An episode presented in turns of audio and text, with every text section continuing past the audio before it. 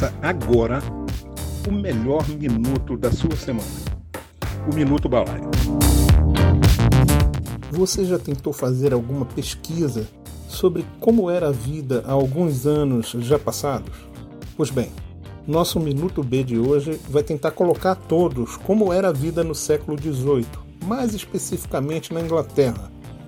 Essa narrativa encontra-se no livro de Michio Kaku, Visões do Futuro, onde o mesmo faz um comparativo sobre como a sociedade científica atual mantém-se ativa em estudos profundos e permanentes e como se diferencia das sociedades antigas, de algumas centenas de anos atrás, próxima a mais ou menos 200 anos. Sem abertura de aspas, porque fizemos uma compilação do exposto de forma bastante sucinta e complementamos com mais informações de exposições dispostas em diversas páginas web. Nessa época, a vida era curta, cruel e brutal. Livros eram raríssimos, só se via a quilômetros e quilômetros, pois a maioria das pessoas era analfabeta, até mesmo os de família abastada.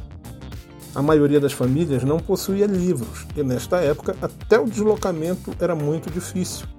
O normal que se tinha eram famílias inteiras dedicadas a produzir o seu próprio alimento, ou para uma família de posses.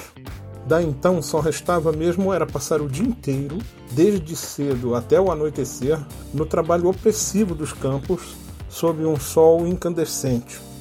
À noite, já avançada, em geral não havia nenhuma distração ou relaxamento para confortá-los, a não ser sons vazios que vinham de fora, dando margem à imaginação sobre de que tipo de animal viriam tais sons.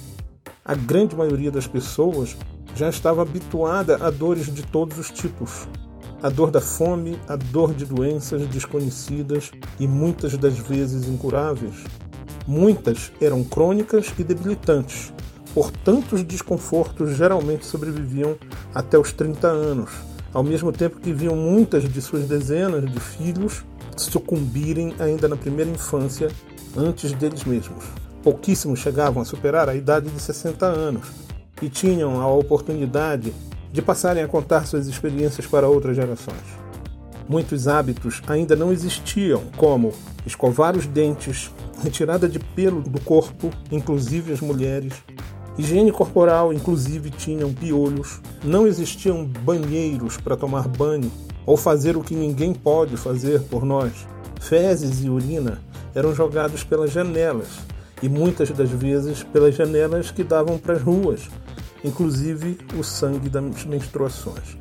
Por estes e tantos outros motivos, por falta de conhecimento, falta de educação e muitas vezes falta de uma boa vontade, adoeciam com muita frequência e se disseminavam muitas doenças nas relações do trabalho, na igreja, na residência e nas relações sexuais. Hoje temos o prazer e a bênção de poder nos ver envelhecer, ainda com muita disposição para a vida. Temos muitas formas de tornar nossa vida mais emocionante e frutífera. Temos muitas escolhas boas e ruins também. Temos hábitos de preservação da saúde e da higiene corporal, o que nos permite desfrutar de condições de vida mais humanas. Tenham todos uma excelente oportunidade de tirar o melhor proveito de tudo que expomos a vocês através dessa nossa iniciativa de transmitir conhecimento. Sou João Kizan, o senhor da busca, conteudista da Balaia, da Balaio da Criação. Balaio da Criação. Somos uma agência especializada em marketing digital.